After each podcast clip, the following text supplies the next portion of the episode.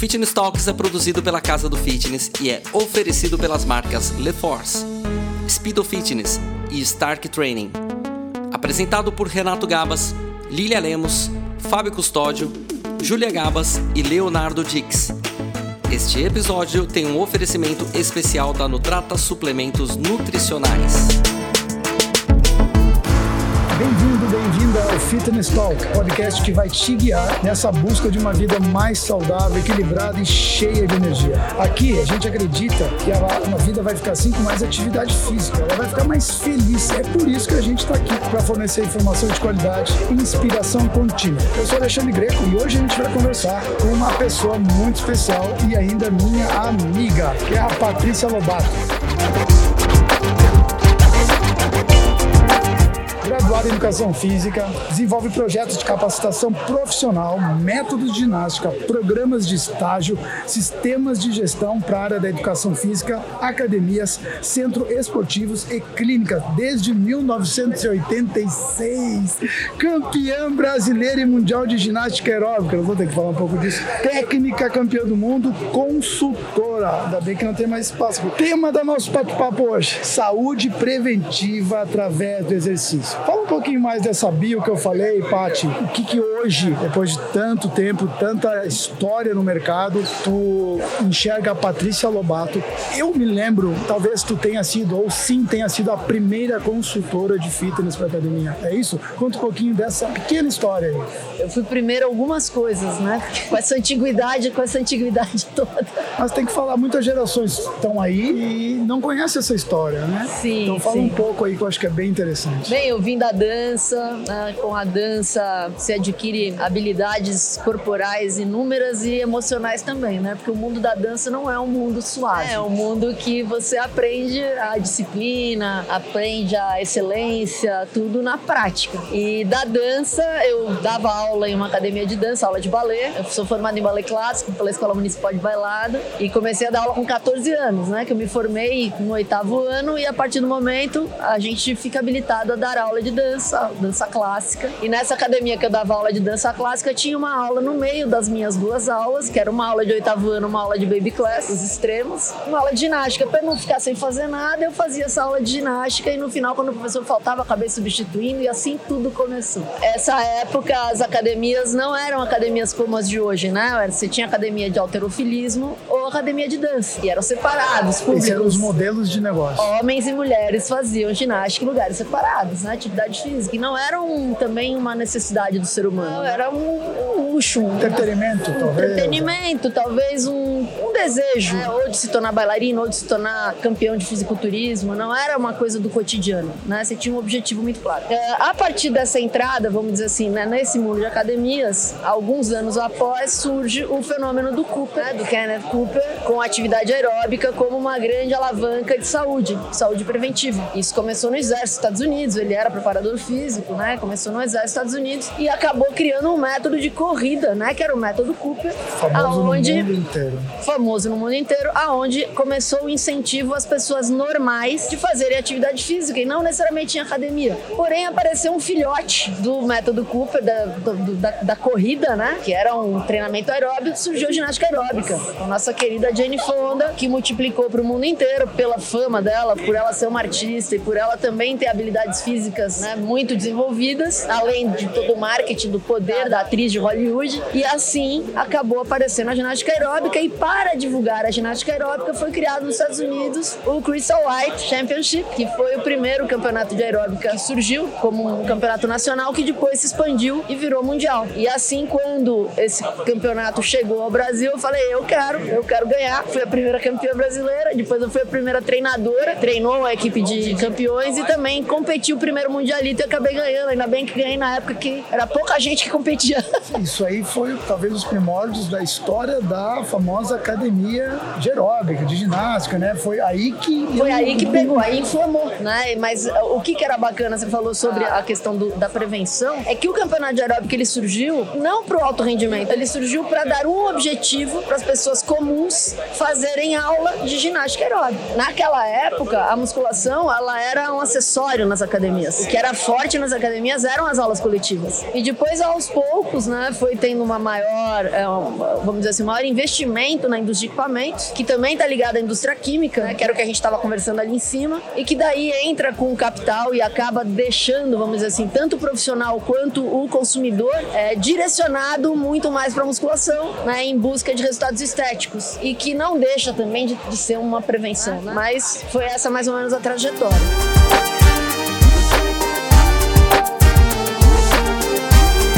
salto, aquela corrida, dá três passos, dá aquele salto. Como é que foi virar consultora de professora para o meio de academia? E daqui a pouco foi uma necessidade, aconteceu algo. Como é que foi essa virada de, vamos dizer, de profissão até? Porque de professora para consultora tem gap aí, né? Tem, Como é que tem. foi essa virada para consultora? Pô, eu sempre fui muito curiosa, né, Greco? Muito curiosa, de certa forma corajosa. Como eu falei, fazer primeira vez as coisas, eu sempre fui a pessoa que, pô, eu via e fazia. E se- depois ia corrigindo. E com a primeira viagem que eu fui para os Estados Unidos para competir, para competir no primeiro Mundial de Aeróbica, eu fui numa, tive a oportunidade de ir a uma IDEA, que era uma, uma convenção como essa aqui, só que muito mais voltada para a parte coletivas, porque aquela época não tinha ainda, né, a musculação como um foco, então a IDEA era a grande central, vamos dizer assim, a AFA e a IDEA eram as grandes centrais de conhecimento, de educação de profissionais. E eu vi uma, um stand bem pequenininho, assim, num cantinho, com uma toalhinha em volta, né, que lá nos Estados Unidos faz assim, né, quando você não Sim, tem um é stand uma grande, mesa-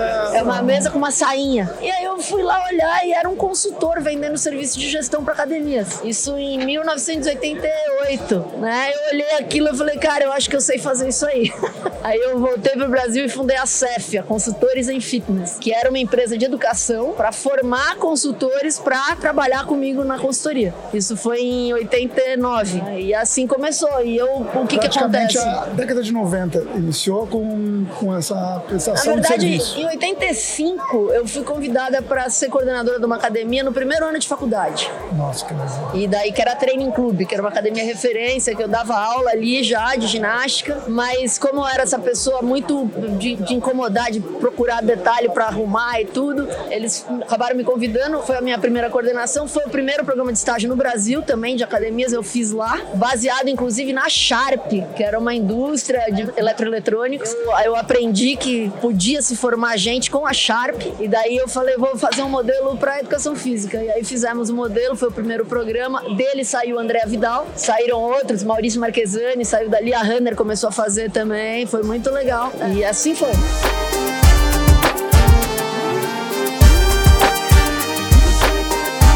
A gente tá fazendo o podcast aqui, tá rolando no YouTube, tá sendo filmado. E agora, como é que eu vejo? Tá fazendo cálculo aqui. 38 anos, então, Isso. De consultoria. E claro que mudou muito né, o perfil do consumidor, das academias, do negócio, os modelos de negócio. Como é que foi essa transição? Vamos dar outro salto, né? Vamos dar outro salto para começar a pegar algumas dicas aqui com a Patrícia. Como é que foi a transição de consultoria quando começaram a ter a visão do dono para equipe, para liderança, para a questão de ter uma análise de desempenho, que foi onde eu aprendi contigo sobre as competências. Como é que foi esse salto que a Patrícia trouxe para o mercado para poder profissionalizar mais as academias?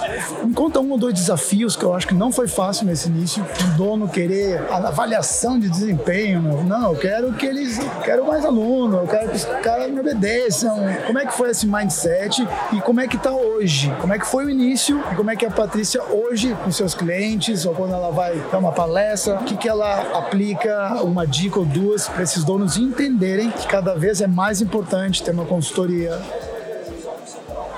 O salto, na verdade, sempre foi buscar o conhecimento fora do nosso mercado. Então eu nunca busquei conhecimento no nosso mercado, porque como a gente estava um pouco à frente do tempo, não tinha para onde olhar. Então a gente tinha que olhar para onde? Para Sharps, para Toyotas. Eu sempre busquei os modelos de gestão fora do Brasil. E daí trazia tanto para entre aspas a realidade nacional como para uma outra realidade que era o fitness dentro do mercado nacional. Então sempre foi uma coisa assim de olhar uma coisa muito distante e falar falar, tá, o que, que dá pra gente fazer hoje e agora? E aí criar mecanismos e testar esses mecanismos com a equipe. Eu acho que assim, a grande vantagem de sermos professores, né, Greco? Porque você é professor, eu também, eu também fui estagiária na minha vida, na época que estágio não se pagava, né? Você pagava para ir para uma academia para fazer aula, para aprender a dar aula. Então, como a gente foi forjado né, no modelo de busca, eu sempre apliquei aquilo que eu buscava direto com a equipe, sempre ajustei as velas para aquilo que eu percebia que dava certo que não dava certo, aquilo que era mais aceito ou não. Me explica melhor o ajustar das velas. Como é que tu fazia com a equipe? Ajustar as velas é como hoje se fala do mínimo produto viável, né? Você fala, pô, você tem um MVP. Hoje você tem um MVP para uma startup, a gente tem MVP para tudo. Então você vai fazer, por exemplo, uma avaliação de aula, como você falou, uma avaliação de desempenho. O que que eu consigo avaliar? O que que é possível modificar? Não adianta você avaliar uma coisa que você já sabe que não é modificável, que aquilo vai deixar a pessoa cada vez mais para baixo. Tipo,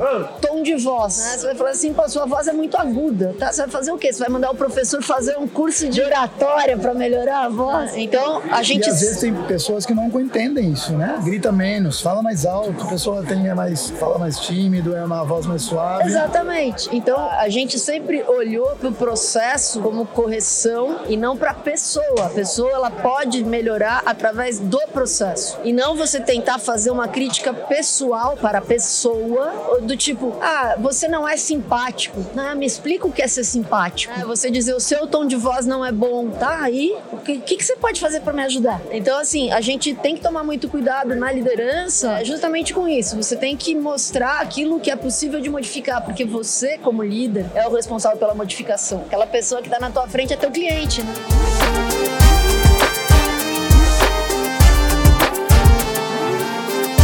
Vamos falar um pouquinho da vai dar risada. Na cabeça do gestor de dono de academia. Que a gente teria, ou seria o correto, começar pelo dono, né? Da academia. É para ser assim. E eu sou dono da academia eu sei que a consultoria da Patrícia Lobato dá muito resultado, é bacana. Eu falo, Patrícia, por onde tu vai começar? Pode ser o meu gestor, pode ser a minha treinadora, minha equipe de vendas, pode ser o líder da musculação. Como é que a Patrícia consegue trazer esse gestor para ele fazer parte desse sistema, fazer parte da consultoria e não ter terceirizar, porque eu acho que isso não é por mal que ele faz. Aí vão uma, dizer, as historinhas que a gente conta pra gente mesmo. Eu não tenho tempo para isso, tenho outra coisa para fazer, eu tenho um outro negócio, amanhã eu faço. Fala com o Greco, que é o gestor aqui, fala com o líder. Como é que a Patrícia, que tem tanta expertise, consegue fazer que o dono entenda que é muito importante ele estar tá no processo? Olha, da mesma forma que a gente falou de uma avaliação de professor, a gente tem que focar no processo e não na pessoa. Então, normalmente, você encontra. Não, não existe uma resposta única para isso que você está perguntando.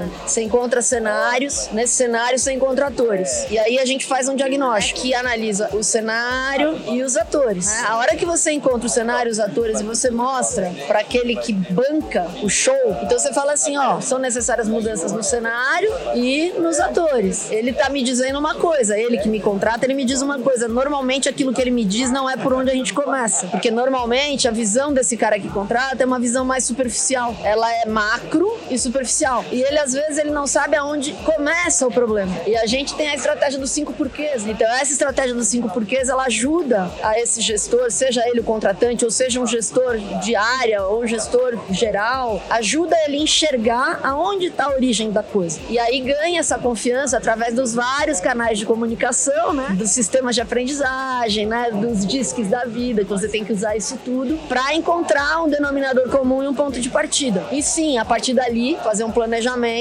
e mostrar uma possibilidade de resultado numa possibilidade de linha do tempo, que não é necessariamente uma promessa, mas é uma meta que todos os envolvidos, todos os atores têm que participar. E se ele não quer participar, não tem problema, só que ele também não pode interferir.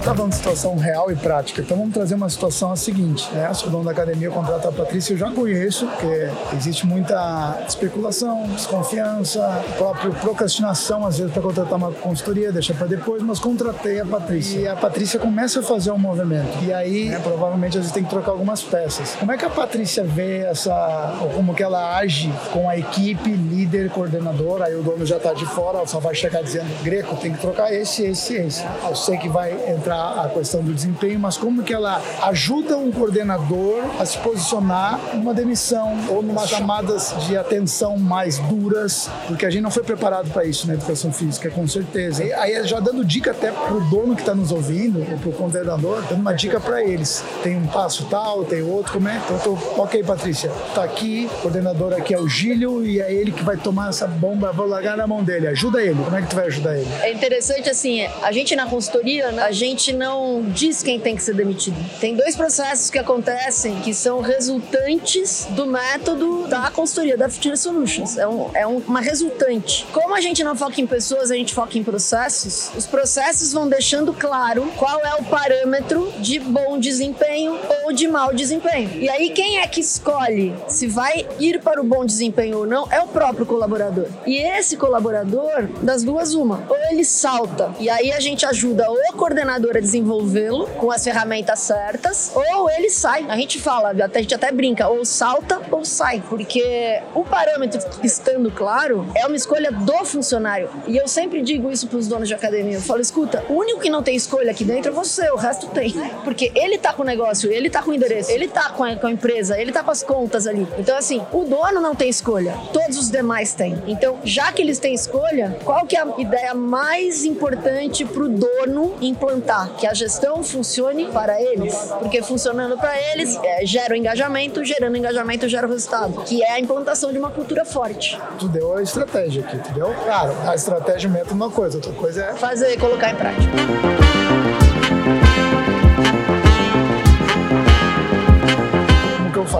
Me lembro quando a companhia atlética foi a Porto Alegre, né, onde foi dar os treinamentos, foi lá que eu abri os olhos para a gestão e foi lá que eu migrei para a gestão. E eu me lembro que nos ensinava muito a questão do feedback, né, e era um feedback bem diferente. Depois, na SPM, eu fui estudar feedback e era, era o mesmo modelo que tu ensinou, que é válido até hoje na parte de inteligência emocional, coach, mentoring, que foi muito parecido ao mesmo padrão. E ele deixava constrangido as pessoas que estavam entregando muito pouco, que estavam é, chegando atrasadas que estavam lá fazendo, que estavam dando aula. Então era muito, como tu falou, é, é uma coisa que essa questão do feedback, até hoje eu levo comigo, porque eu participei dos dois lados, como professor e depois como gestor. E eu não vejo, né, vou falar do meu radar, não posso falar do mercado, porque o meu radar é um, da Patrícia é maior, um do outro pode ser de um outro, uma outra visão, pode ser geográfica, mas hoje em dia eu não vejo ou não escuto mais falar de gente fazendo feedback. Eu sei que tu vive isso. A consultoria é uma das ferramentas fortíssimas. Quão é importante, quero que tu atente quem está nos escutando, que isso não é um, um luxo. É, não, e também não é assim, ah, é um eco, esse feedback não funciona. Nossa, eu vivi vendo isso funcionar, ainda vejo funcionar, só que tu é a, vamos dizer, a, que propagou isso. Então, como é que tu vê isso sendo deixado de lado uma liderança e até com o próprio dono? Porque se o dono aprender da feedback bacana, ele vai coordenar, ele vai conseguir lidar com todo mundo. Como é que tu vê? Qual é a importância do feedback hoje no, nos processos né, de pessoas? O feedback é o responsável por fazer a pessoa sair do ponto A para o ponto B, né? Então, o que acontece é que eu vejo no nosso radar o feedback é uma ferramenta muito importante e muito utilizada a ponto da gente ter cursos para ensinar a prática do feedback, porque o feedback ele vem junto com o feed forward, que é o olhar para frente. O feedback você fala sobre o que aconteceu e o feed forward você fala daquilo que pode acontecer se a pessoa comprar aquela ideia. É olhando o futuro, olhando né? o futuro, olhando frente. Né? Então, o que é importante, Greco, é se preparar para dar feedback. Então, o feedback ele tem que estar baseado em fatos e não em opiniões. E o maior erro é esse. E o, e o segundo maior erro é aquela pessoa que está na liderança achar que ela tem que ter a resposta para tudo. Na verdade, a resposta tem que estar no outro. Né? Então, são esses dois pontos. É você buscar no outro a, a ferramenta para melhorar e se a ferramenta não estiver nele, você ser parte da ferramenta. E o treinamento para feedback, eu me lembro, eu lembro. Memória tá boa. O que nos ensinava era muito a questão de a gente deixar uma meta, deixar uma tarefa. E acompanhar. E acompanhar. E essa pessoa não entregava a tarefa. E aí você vai no segundo passo, exatamente isso. Então, e isso deixava a pessoa constrangida. Constrangida a ponto de eu fazer essa técnica, a pessoa chorar na minha frente, dizendo realmente eu não consigo.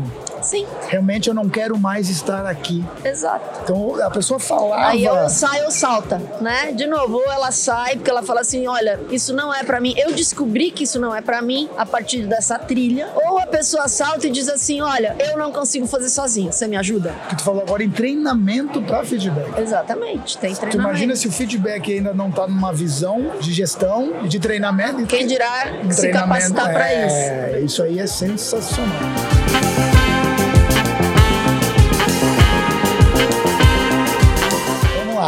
Patrícia, trazendo mais para esse nosso mundo, não é louco, mas é, vamos dizer, novo, do digital, da inteligência artificial, todos esses aos aí que a gente está vendo aí. Como que a Patrícia se, se modificou? Como que ela se inseriu? E eu sei que muito bem, dentro daquilo que faz e curte. Como é que tu inseriu essas novidades, nós já estamos indo aqui para o nosso final, dentro da consultoria, dentro da tua visão de ajudar uh, as academias, o mercado e até quando dá palestra, muita gente te ajuda. Como que tu tá vendo e está inserindo a nova tecnologia dentro da, das consultorias, da evolução, do profissionalismo dentro do mercado fitness. Greco, quem não se alia à tecnologia, para no tempo. Né? Então, a tecnologia ela tem que ser mais uma ferramenta para nós sempre. Qualquer que seja essa tecnologia, as últimas tecnologias, a gente tem que estar tá alinhado. Então, não é. Terceriza e o cara nem enxerga, não quer nem saber. Mas ah, contratei uma agência lá. Né? Exatamente. Ah, contratei um cara da inteligência o artificial. O problema de você terceirizar sem você saber usar é que você não sabe o que vai ser feito com a sua marca. Até para terceirizar você tem que conhecer, né?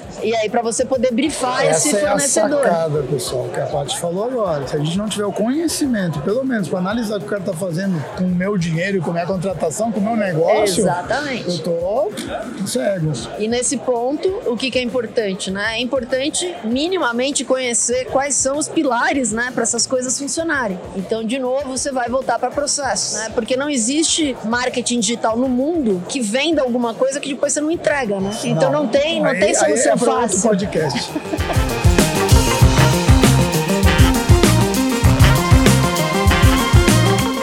podcast. nós estamos terminando. Eu queria que tu desse uma fala motivacional, uma fala, uma fala assim, para os donos de academia que às vezes, puxa, ela falou tanta coisa, tá meio longe de mim isso, ou eu já fiz e não deu certo. Eu queria que tu trouxesse uma, uma fala dessa para motivar esses donos de academia, talvez um gestor, ou até um professor que está escutando, puxa, eu quero ir para essa área. Eu queria que tu terminasse o nosso podcast aqui no Fitness Talks, da Casa do Fitness, motivando essa galera. Primeiro, eu quero agradecer ao Fitness Talks, a você, Greco, por dar essa oportunidade. E segundo, é dizer que nunca é tarde para você começar a melhoria contínua. Porque esse é um processo de melhoria contínua. Então não importa se você está começando do passo zero, do passo menos três. Você precisa é se convencer de que é possível e começar. Não depende de dinheiro, depende de atitude. Às vezes a pessoa acha, ah, mas a minha academia é muito pequenininha. Ok. A pequenininha ou as grandes deles têm os mesmos processos, têm as mesmas necessidades, as mesmas dificuldades. A diferença é o tamanho da carteira. Então nunca é tarde para começar. O processo de melhoria contínua depende de atitude e conhecimento está à disposição na internet sobrando. E obviamente que tendo condição e contratar pessoas para ajudar, encurta caminhos e diminui os tombos. É isso. Paty, fala o teu Instagram ou da Fitness Solutions, só para quem tá aqui e quiser conhecer mais. É, Fitness Solutions Oficial é o Instagram. Não digo que o nosso forte é redes sociais, a gente trabalha muito. Encontra, no... tem contato. Lá encontra, lá tem o nosso site também, que é o fitsolutions.com.br, que é por onde a gente se conecta. A gente tá presente no digital, mas a nossa entrega ainda é muito personalizada, né? A gente não massificou a entrega, então a gente está ainda formando consultores. Ainda, ainda. ainda. Paty, muito obrigado mais uma vez, né?